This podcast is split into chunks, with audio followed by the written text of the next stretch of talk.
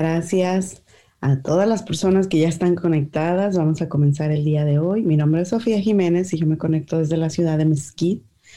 Muy contenta de estar aquí con ustedes y que me den la oportunidad de servirles de esta manera, que leyendo para ustedes este extraordinario libro que eh, estamos ahora casi comenzando.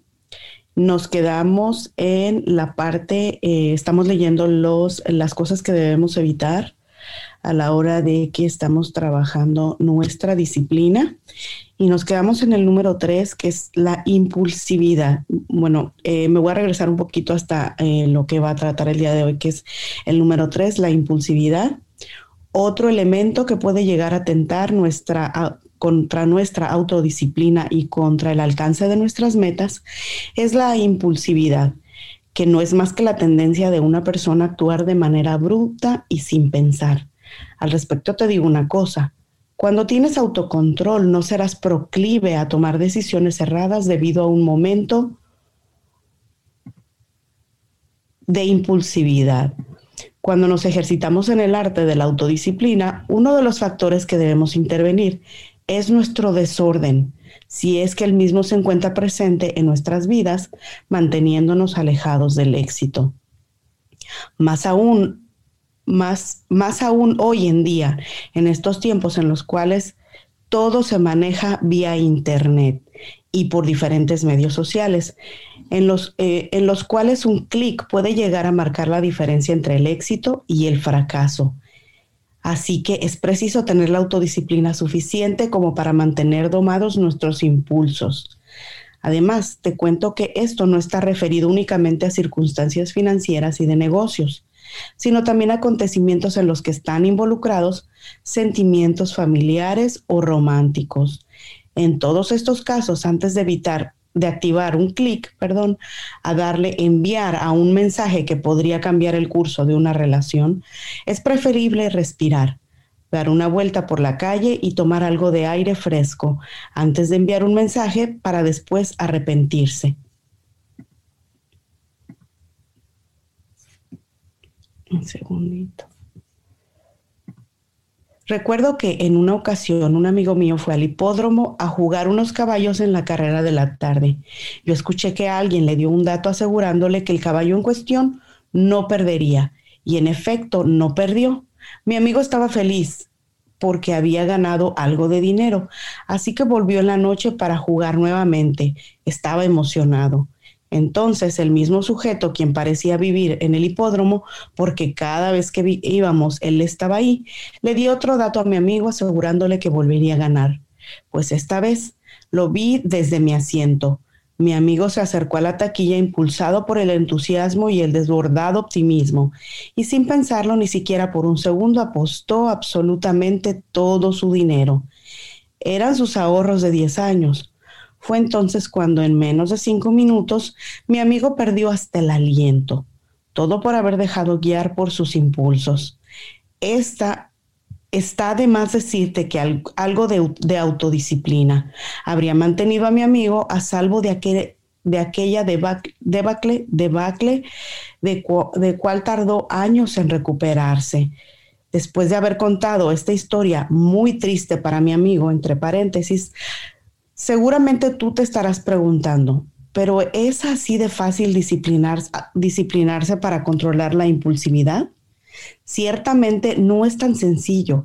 En ocasiones hay que realizar un trabajo interior que a veces resulta fuerte, pero en todo caso, cuando alcances manejar este, a manejar este punto, tendrás una gran recompensa, ya que serás el dueño o dueña de tus actos.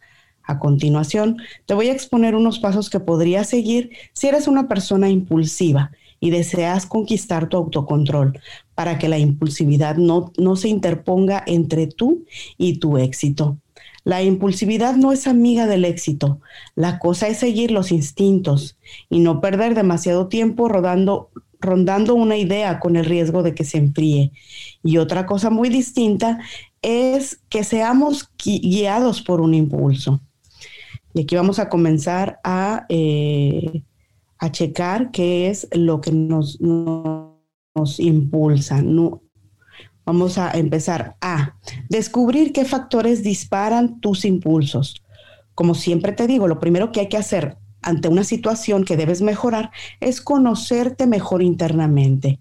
En el caso de la impulsividad, es preciso que reconozcas qué estímulos o circunstancias provocan en ti la aparición de las conductas impulsivas.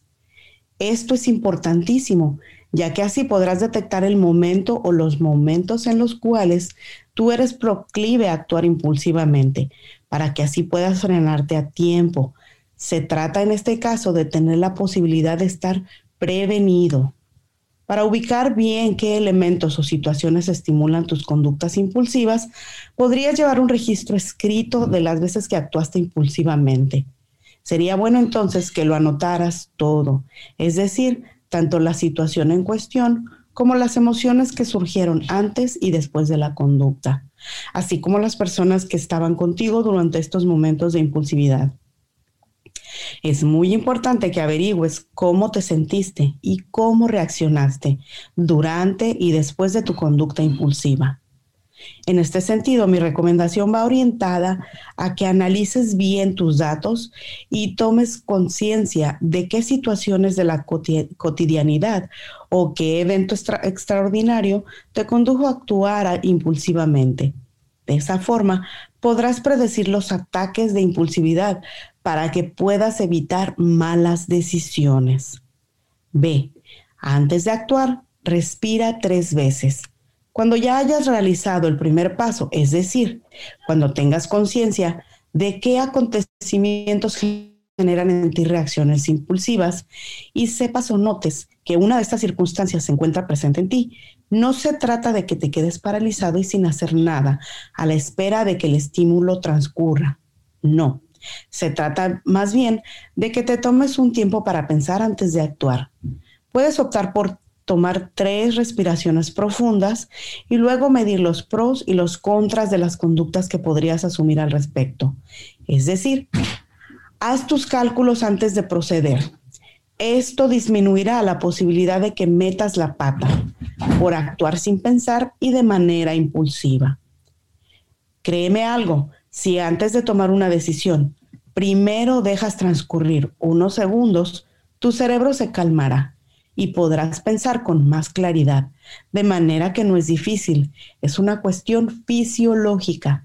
Si respiras tres veces y dejas pasar un espacio pequeño de tiempo, tus niveles hormonales se regularán y tus actuaciones serán producto de tu razonamiento, no de tu explosión de hormonas. C habla contigo. Es muy importante que después de haber logrado los dos pasos anteriores, es decir, después de que hayas identificado las situaciones que generan tus conductas impulsivas y una vez que hayas logrado acostumbrarte a respirar tres veces ante las circunstancias, posponiendo durante segundos tus decisiones, ejercites tu diálogo interno. Esto es porque, una vez logrados los dos primeros pasos, en muchas ocasiones lo lo que hacen las personas es, como te dije, o paralizarse o posponer la conducta impulsiva por algunos segundos, lo cual no daría el resultado deseado. Para poder actuar en frío y desde la cabeza es preciso una breve conversación interna, es decir, habla contigo mismo o contigo misma sobre lo que podría aportarte el actuar de un modo o de otro ¿Qué podría suceder si haces esto o aquello? Y luego date a ti mismo las instrucciones correspondientes para que las cosas fluyan a favor tuyo y de tu entorno. D.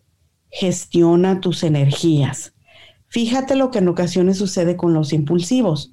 Se trata generalmente de personas que, ante circunstancias corrientes, es decir, ante entornos que no generan sus conductas impulsivas, ellos simplemente no intervienen, sino que permanecen pasivos, aunque tengan muchas ganas de actuar.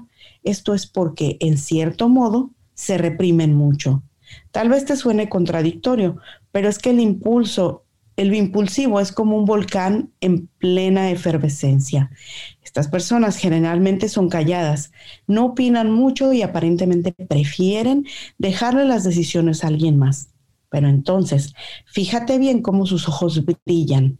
Normalmente, en estos sujetos los ojos no hablan, sino que gritan.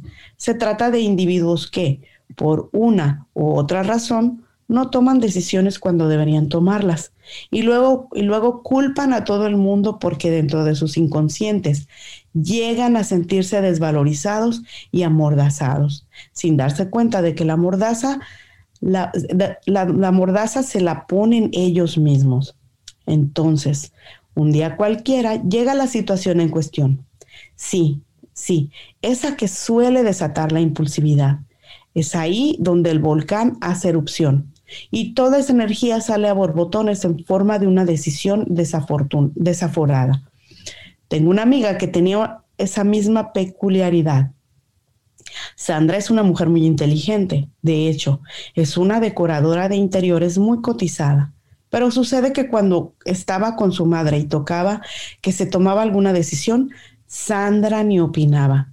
Claro, la mamá de Sandra, una mujer tan lista como su hija, era la que decidía siempre.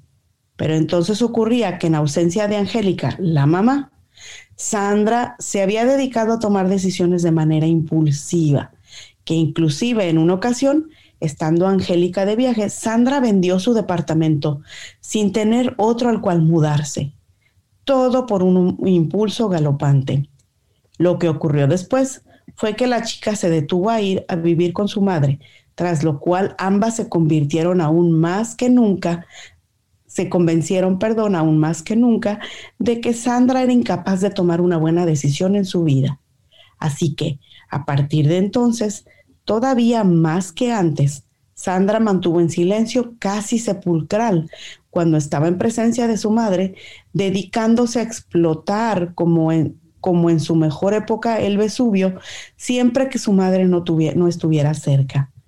Cuando hablé con Sandra y le dije que tomara nota de los momentos en los cuales aparecía su impulsividad, ella notó enseguida que sus conductas aparecían siempre en ausencia de su madre mientras que cuando ambas estaban juntas, la chica jamás tomaba decisión alguna, ya que en esas oportunidades las riendas de todos los asuntos las tomaba siempre su mamá.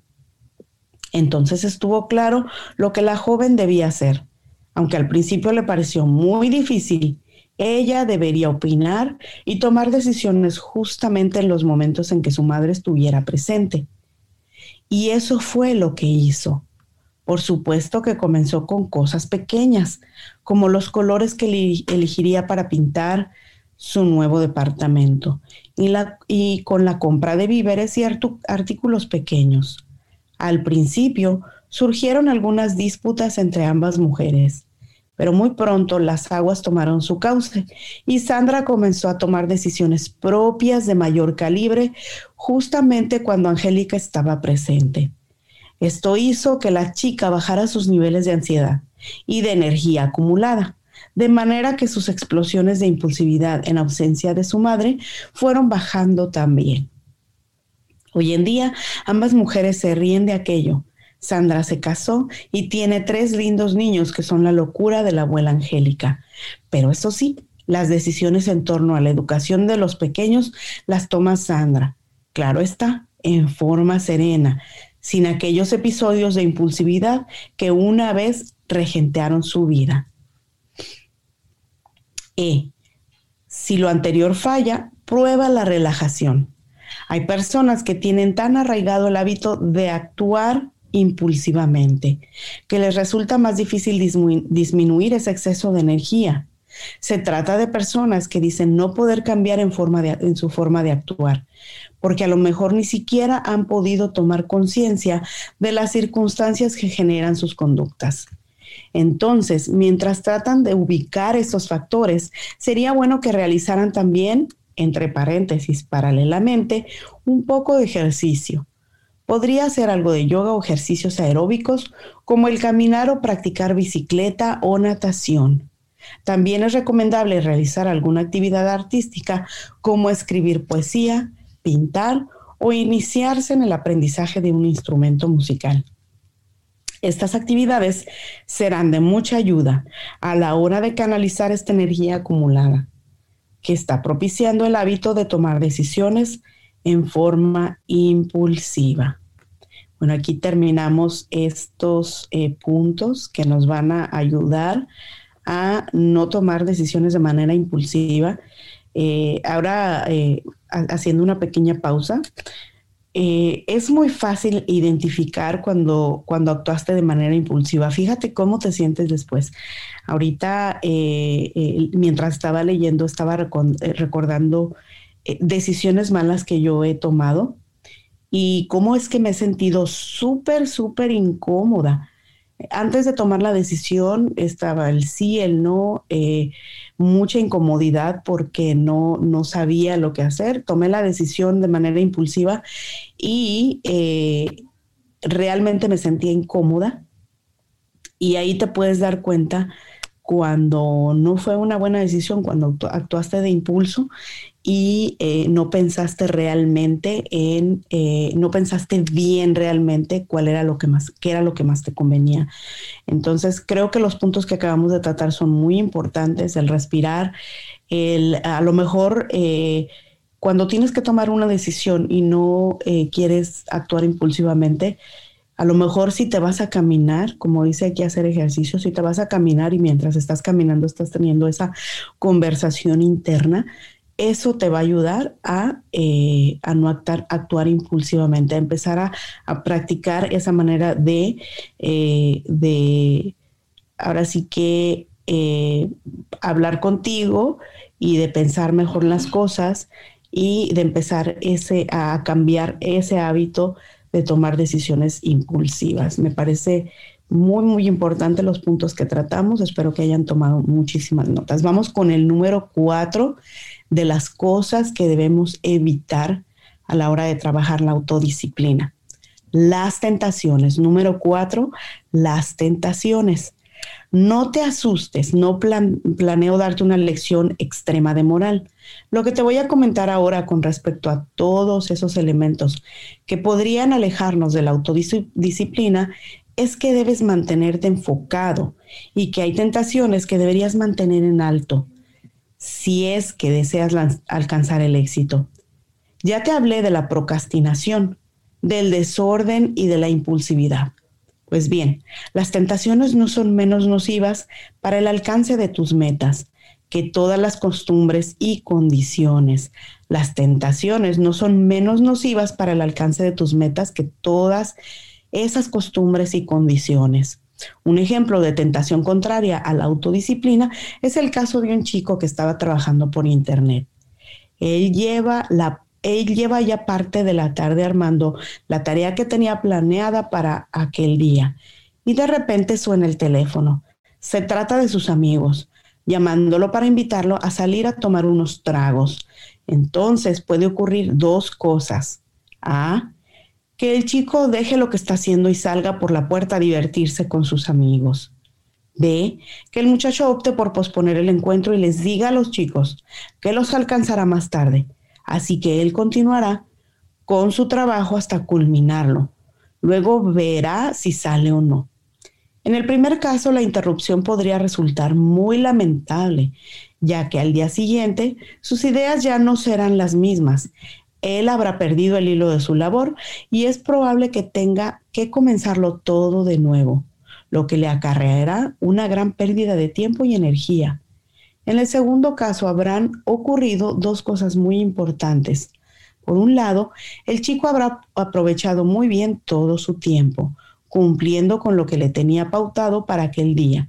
Y por otra parte, el joven emprendedor habrá hecho un excelente ejercicio de autodisciplina, fortaleciendo su capacidad para mantener la raya a raya las tentaciones. Otro aspecto que te voy a exponer con respecto a eso de las tentaciones que pueden alterar tu autodisciplina es eso que tiene que ver con los agentes externos, que pretendan tentarte para que actúes en contra de la ley o encima de tu ética personal.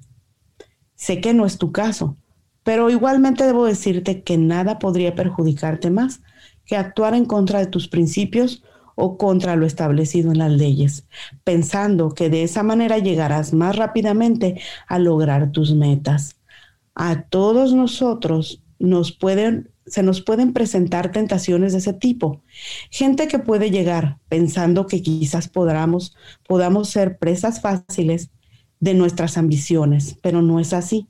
Si tenemos conciencia y si tenemos la suficiente autodisciplina como para saber decir que no de manera asertiva, jamás nos dejaremos arrastrar por tentaciones que puedan atentar contra nuestra paz, contra nuestra solvencia moral y espiritual y contra nuestra libertad.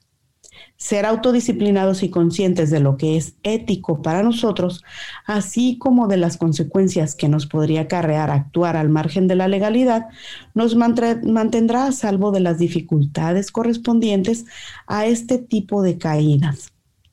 Es preferible estar en paz con nosotros mismos, con nuestras familias, con Dios y con la vida, que arriesgarnos a todo lo que tenemos que, que se, a que todo lo que tenemos se desborone como un mal elaborado castillo de arena.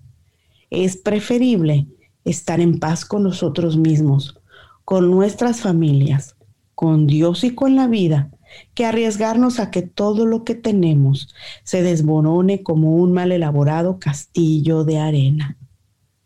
Wow, súper, súper al punto.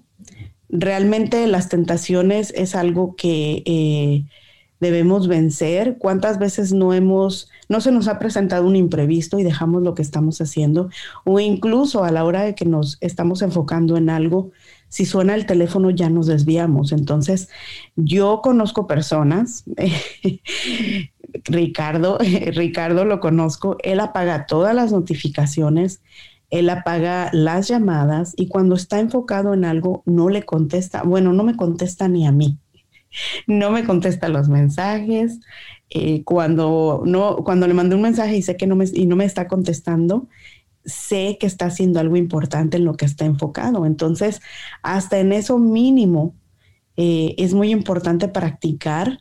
Si estás adicto a la tecnología y quieres eh, terminar alguna labor eh, algún, en algún tiempo y estás enfocado en ello, mejor apaga tu teléfono o apaga todas tus notificaciones de las redes sociales y de esa manera no vas a tener la tentación de revisar mensajes o de contestar el teléfono eh, y vas a terminar esa tarea, o sea, vas a, trabajar esa parte de la autodisciplina que es la tentación de que nada, nada te distraiga. De igual manera, cuando eres invitado por alguien a dejar lo que estás haciendo, eh, también es bueno, ya hemos estudiado en muchos libros que hemos leído aquí en el club de lectura, a que tenemos que aprender a decir que no. Incluso cuando estás ya trabajando sobre una agenda en el día, tienes que aprender a decir que no para poder seguir enfocado en tu día y poder seguir atacando tu día como ya lo estipulaste en la agenda. Tienes que, eh, más que nada, ver si no es tan importante y se puede dejar para después, pues entonces dejarlo para después. Si es para salir con los amigos, lo dejas para después tenemos que eh, ser, eh, tomar decisiones asertivas en cuanto a si nos conviene dejar lo que estamos haciendo, si nos conviene dejar la tarea que estamos realizando o el trabajo que estamos en, en lo que estamos, eh, valga la redundancia, trabajando, para desviar nuestra atención y eh, y, ponernos a hacer otra cosa. Como lo dice aquí el, autor, y eso me ha pasado muchas veces a mí, se pierde el hilito. Y si, y si al día siguiente trato de continuar con la tarea, me toca empezar desde el principio. Entonces hay que ponernos a pensar en eso cuando haya alguna tentación a la mano, el saber decir que no, porque al día siguiente a lo mejor nos va a costar más trabajo, vamos a tener que regresarnos y es retroceder en lo que estábamos haciendo. Entonces, muy, muy importante trabajar estos puntos. Ahora vamos con número tres, capítulo número tres, cómo construir y mantener la autodisciplina. Toma conciencia de tus debilidades. Lo primero que debes hacer, no solo hoy para ejercitar y mantener tu autodisciplina, sino para todo en la vida, es reconocer cuáles son tus fallas en este caso me refiero a qué es lo que debes intervenir para poco a poco transformarte en una persona autodisciplinada, en, consecuencia exitosa. Tómate tu tiempo. A veces no resulta fácil, ni podemos ver nuestras fallas de manera instantánea. Se trata, en muchos casos, de un ejercicio de introspección. Hazte las preguntas correspondientes. ¿En qué estoy fallando? ¿Qué es eso que estoy haciendo para que mis metas se derrumben? Pregúntate también, ¿en qué nivel se estancan tus metas? si es a corto, mediano o largo plazo. Esto último es importante porque te ayudará a ver si tus fallas aparecen al principio, a la mitad o ya llegando al final de tus emprendimientos. Puede ocurrir que comiences muy bien, pero luego caigas en el desánimo y abandones tus proyectos.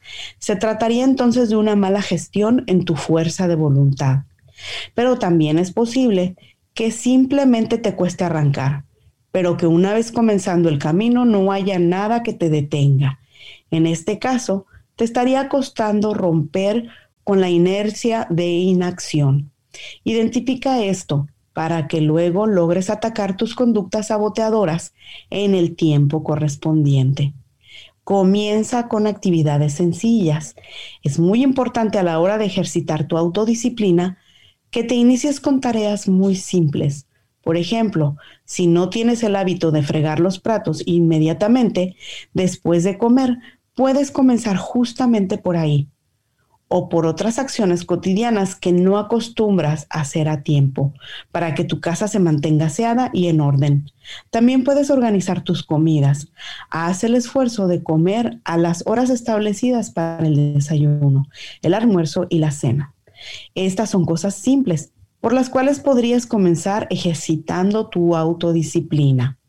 Después, podrás dar un paso adelante realizando actividades arduas, esas que te costarán un poco más, como por ejemplo reparar una cerca o pintar una habitación. Más tarde, te resultará fácil realizar actividades que requieran de ti un esfuerzo mayor y, que tal vez impliquen cambios determinantes dentro de tu vida. En el caso típico de alguien que quiere perder peso y sabe que para ello será preciso hacer unos cuantos cambios en su dieta diaria, es muy probable que no le sirva de nada acometer una dieta rígida y baja en calorías, que suponga eliminar casi todos los carbohidratos de la noche a la mañana. Es muy probable que, guiada por su empeño en adelgazar, esta persona comience su nuevo régimen alimenticio. Entonces, quizás hasta regale todo el contenido de su nevera y a la cena y se dirija al supermercado más cercano para comprar vegetales y carnes magras. Hasta ahí, todas las buenas intenciones lucirán estupendas, pero sucede que el cambio será muy brusco y que la persona jamás en su vida ha ejercitado su autocontrol de ningún modo, mucho menos en materia alimentaria. Sin embargo, es probable que logre perder bastantes kilos porque en su esfuerzo suprahumano, este ser logrará mantenerse dentro del régimen el tiempo suficiente como para bajar considerablemente de peso. Sin embargo, atormentado o atormentada por sus deseos de dulces y harinas, la persona en cuestión volverá, tarde, temprano, tarde que temprano, a caer en la tentación e irá directamente a comer todo eso que tiene en su indisciplinadamente, indisciplinadamente, recuperando de manera superlativa todos los kilos que había logrado perder. La persona de nuestro ejemplo fracasó en su intento, porque para ejercitar la autodisciplina es necesario ir paso a paso, comenzando por exigencias más ligeras que requieran menos esfuerzos y supongan cambios más suaves, para luego pasar a acometidas que demanden de un esfuerzo medio. Más adelante, llegando el momento, se puede pasar a los esfuerzos más grandes. De esa manera será posible alcanzar una buena y óptima autodisciplina que nos permita apuntar de manera fructífera al alcance del éxito. Wow, también súper interesante. La mayoría de las personas que no, eh, que rompemos las dietas o cualquier rutina eh, pesada o de cambio drástico. Es por eso, porque no empezamos paso a paso. Entonces es muy importante que tomemos en cuenta que a lo mejor quitando una que otra cosa, se nos va a hacer menos pesado y se nos va a hacer que como que no, no, se sienta el cambio tan drástico y, no sentamos que, nos estamos privando de algo así tan repentinamente. Eh, realmente es, algo que yo siempre he comentado. Cuando tú quitas todo de tu dieta y, quieres bajar de peso y lo quieres hacer en un mes y lo quieres hacer en dos semanas, eh, kilos que has llevado acumulados por décadas, y te pones a comer eh, solo lechuga y pechuga de pollo, eh, tarde que temprano esa dieta la vas a dejar y vas a volver a comer como acostumbras y va a venir el conocido rebote. Entonces ahí definitivamente ni cambiaste un hábito, ni bajaste de peso, ni lograste realmente lo que estabas eh, queriendo lograr. Entonces es muy importante empezar paso a paso es muy importante determinarte qué cosas son las que vas a quitar de tu hábito, ya sea si quieres comenzar una dieta, si quieres bajar de peso, empieza por quitar a lo mejor la soda, empieza por quitar como yo. Ahorita yo era de 10 tortillas en cada sentada, o sea, a mí me encanta comer tortillas como buena mexicana. Y ahorita solamente me estoy comiendo dos. Dos es un cambio para mí muy grande. No estoy quitando, bueno, las harinas ahorita, estoy quitando solamente la tortilla, que es lo que más trabajo me cuesta quitar. Soda definitivamente no tomo y estoy aumentando la cantidad de vegetales. Ya comía muchos vegetales, pero estoy eh, aumentando la cantidad de vegetales. Eh, realmente hay que empezar poco a poco. Eh, si tú quieres em, cambiar algo, en lo que respecta a tu negocio, empieza por cosas pequeñas. Si no llevabas una agenda, empieza por incluir todo lo que vas a hacer en el día en tu agenda. Vas a darte cuenta que rindes más, aunque sea poco lo que vas a hacer en el día, aunque tengas una sola cita, aunque tengas eh, tres actividades de importancia en tu agenda, ponlas ahí.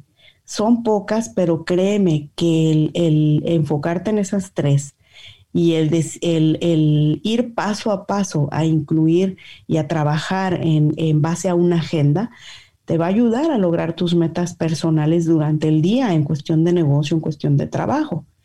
Igual, si tú quieres cambiar algo en tu casa, como lo menciona aquí, a lo mejor el cambio no se va a dar drástico si quieres hacer todo, eh, digamos, poniendo por ejemplo lo que dice aquí, si tú no estás acostumbrado, la mayoría de las personas tiene problema cuando tiene que doblar ropa que ha lavado, ¿verdad? Eso lo he visto yo por muchas veces por en memes de Facebook, donde lavas en, un, en tres horas y luego la doblada de ropa te cuesta 15 días, ¿verdad? A lo mejor ya te acabaste la ropa que habías lavado y nunca la doblaste. Es muy importante que tú pienses qué te puede ayudar. Si tú en tu, en tu área de, de, de lavado, no tienes una mesa donde tú allí mismo puedes doblar la ropa y no sacarla de ahí desdoblada. Simplemente sacas de la lavadora y ahí mismo la doblas. Y aunque estés haciendo otras actividades, a mí me ha funcionado muchísimo. Yo no la saco de ahí si no es doblada, porque antes duraba días sin doblarla. Entonces es algo que es muy importante empezar paso a paso. A lo mejor eh, si, si, si lavas diario vas a eh, encontrar con que es poquita ropa y no te cuesta trabajo doblarla después de la, después de la, de la secadora. Entonces, bien, bien importante empezar paso a paso en cualquier actividad que tú, en cualquier em, cosa que está disparando autodisciplina. Entonces, o que te está llevando a, a no alcanzar tus metas. Eh, comienza paso a paso. Y hasta aquí lo vamos a dejar el día de hoy. Realmente me encantó esta lectura. Me encantaría saber qué se les vino a la mente, qué les quedó de esta lectura, eh, qué anécdota, tienen o qué es algún hábito que ustedes quieran cambiar y que realmente encontraron un tip ahora de esta lectura que tuvimos el día de hoy, algunos tips eh, que van a implementar en ese hábito que quieren cambiar. Me encantaría eh, que comentaran. Los micrófonos están a su disposición.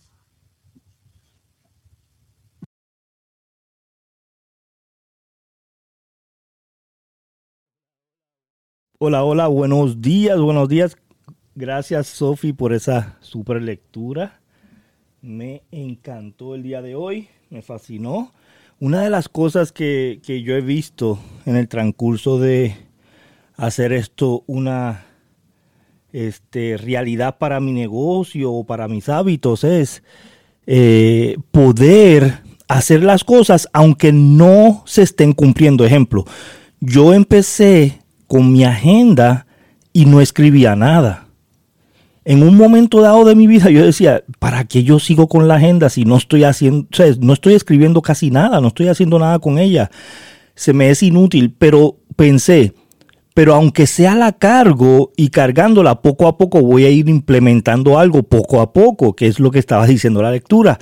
Hazlo poco a poco. Y eso fue lo que hice. Empecé a hacer pequeñas cosas. A veces escribía los lunes, los martes no, los miércoles no, pero los jueves sí. A veces escribía los viernes, los sábados y no escribía los otros días. Pero el hábito de hacerlo poco a poco, aunque sea unos días de la semana, me llevó a llenar la semana porque me fui ocupando más, fui entendiendo cómo tenía que trabajar la agenda y poco a poco fui poniendo ese sistema de trabajo en mi vida, en mi rutina, y, me hizo un hábito de escribir en mi agenda. Entonces, hoy en día no puedo vivir sin mi, mi, agenda y mis notas, mi diario, las cosas que tengo que escribir. Entonces, yo creo que haciendo las cosas poco a poco vas a poder cambiarlas. Igual que lo que hice con la Coca-Cola, que dije, ¿Sabes que en mi casa no voy a tomar Coca-Cola? Después de dos meses dije, ¿sabes qué? No voy a tomar Coca-Cola en mi casa o en ningún restaurante. ¿Sabes qué? Ya no voy a tomar Coca-Cola. Poco a poco la fui dejando hasta que la dejé por completo. Entonces, yo creo que eh, eh, bien importante hacer un sistema de cómo uno poder dejar las cosas poco a poco eh, te va a ser de mucha ayuda. Igual en tu negocio, si tú estás implementando un sistema nuevo en tu negocio que tú quieres eh, cambiar o quieres ajustar, hazlo poco a poco y no te desesperes. Dale tiempo a que crees el hábito, a que entiendas el sistema, a poder hacer las cosas este, eh, menos mal, ¿verdad? Verlas y eh, el crecimiento que están teniendo las cosas poco a poco. Tener paciencia es, es un don que es muy, muy importante tener en los negocios. Entonces, gracias, estoy grabando estos, eh, eh, estos capítulos que están leyendo porque eh, ir para atrás y escucharlo aunque sea en el carro, escucharlo cuando mientras estás caminando de nuevo, la repetición, yo creo que se nos va a quedar mal. Así que gracias, tremenda lectura y buen día a todos. Gracias, Ricardo. Y de verdad que es, eh, me dio un poco de risa ahora que mencionaste lo de, lo, de las agendas, porque si miras mis primeras agendas, cuando empecé a trabajar sobre agenda, casi están vacías. Y me imagino que te pasaba lo mismo a ti. O sea, están vacías. Hay días donde no hay nada anotado y hay días donde hay una sola cosa y a veces a uno se le olvidaba. Pero como tú dices, el comprarte una agenda ya es un avance, aunque la vayas a tener vacía por los primeros meses que la estás usando, pero el, decir, ya me la compré, ya ahí ya estás generando un cambio. Gracias, gracias por tu aporte, Ricardo. De verdad que es súper, súper importante todo lo que nos los eh, contribuyes. Janet, buenos días. Buenos días, buenos días. No sé si escuchan un poquito de ruido, están trabajando en mi casa, pero es que tenía que comentarle en este capítulo. A mí... Claro, claro, no te preocupes. El estar organizada realmente se ha convertido en algo bien importante para mí desde hace mucho tiempo porque eh, yo hice homeschool por muchos años con mis hijas. Entonces, cuando yo decidí, nosotros decidimos tomar esa decisión, obviamente yo estaba poco a poco empapándome en el tema, pero yo no sabía realmente lo que me estaba metiendo. Era algo nuevo para mí.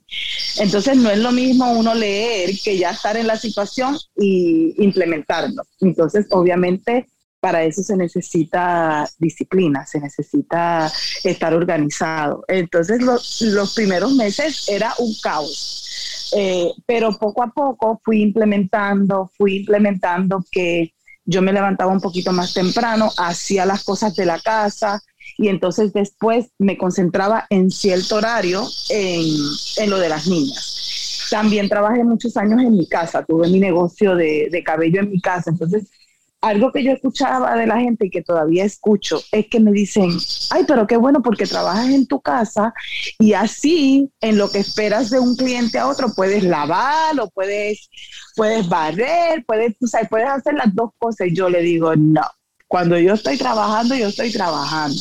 Aunque yo esté en mi casa, en ese momento es como si yo fuera a trabajar en una fábrica, en una oficina. Yo ahí no hago nada que no sea o tenga que ver con ese trabajo. Entonces, creo que eso es un error que a veces cometemos las personas que trabajamos en nuestro hogar, que como tenemos esa flexibilidad de estar en nuestro hogar, si no lo agendamos, entonces estamos dando balas al aire y no nos organizamos. Entonces, estuve en una reunión el lunes eh, con otras líderes y con otras personas me dicen, es que tú eres demasiado estructurada. Y yo le digo, todavía tengo que trabajar en muchas cosas porque he añadido a mi vida otros tipos de negocios que yo no estaba acostumbrada. Pero todo viene de años atrás, de hace casi 25 años atrás. Implemento, a veces me, me desvío un poquito, pero se me hace fácil retomarlo porque ya, ya está en mi subconsciente esa estructura. Entonces, a veces no es que sea fácil, porque nos va a coger determinación, nos va a coger empeño, pero ir poco a poco. Yo creo que esa es la clave y eso fue lo que yo mencioné. No traten de, llenar la agenda si empezaste ayer a tomar esa decisión, no trates de llenarla eh, eh, en, una semana porque no va, no va a suceder y te vas a, abrumar, porque es, es mucho. Entonces, poquito a poco, también el saber decir que no. Yo tuve que aprender a decir que no porque muchas personas piensan que porque tengo negocio en la casa o porque yo hacía homeschooling y mis nenas estaban en mi casa, entonces tenía todo el mundo me pedía favores, todo el mundo que yo quería que yo, mira, pues me puedes ayudar en esto. Entonces yo tuve que aprender a decir que no, que no en ese momento y quizás después si podía, yo lo hacía, porque a veces uno quiere ayudar tanto que uno piensa que uno es indispensable, creo que es la palabra, pero esa persona siempre va a encontrar las maneras de, de, buscar ayuda o de lograr lo que quiere si realmente lo quiere. Entonces, tener mucho cuidado con eso de uno ser siempre el querer ayudar, porque a veces en, cuando quieres ayudar a otros, te desayudas a ti y lo que haces es que te cargas en vez de, de y alguien cargado, yo pienso que simplemente no puede funcionar. Por lo menos en mi caso, yo no puedo funcionar de esa manera y he tenido que hacer ajustar ese tipo de cosas. Este libro es que lo tengo que comprar y tenerlo conmigo porque me fascina. Gracias, muchas gracias.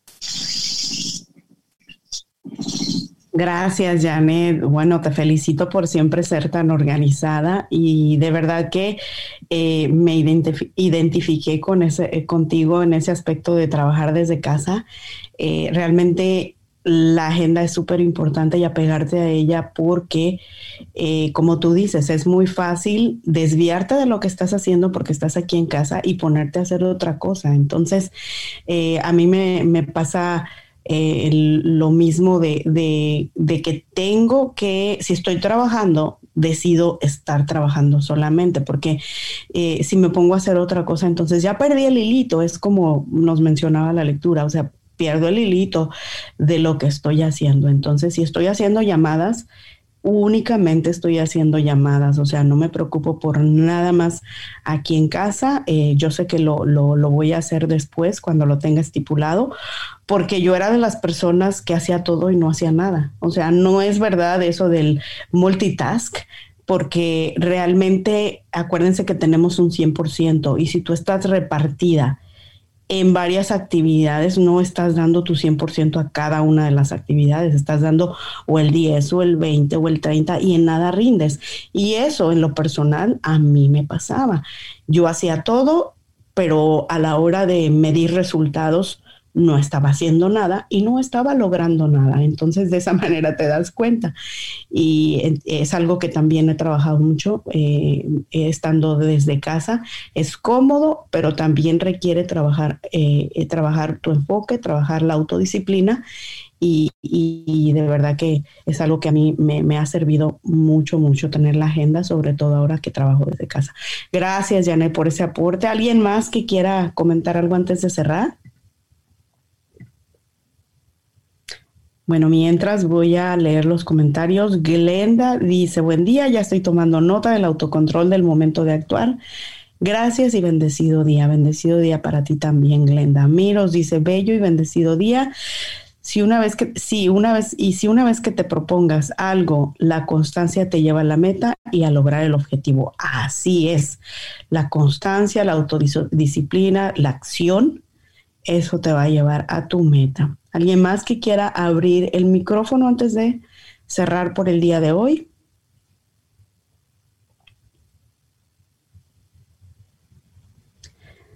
Nadie más. Bueno, pues vamos a cerrar eh, nuestra lectura del día de hoy. De verdad que me encantó. Espero que hayan tomado muchísimas notas. Los esperamos mañana a la misma hora, 6.30 en punto central. Por favor, inviten a la mayor cantidad de personas y eh, de esa manera vamos a impactar la vida de alguien más en nuestro entorno. Nos vemos mañana. Este club de lectura es, eh, por el día de hoy está.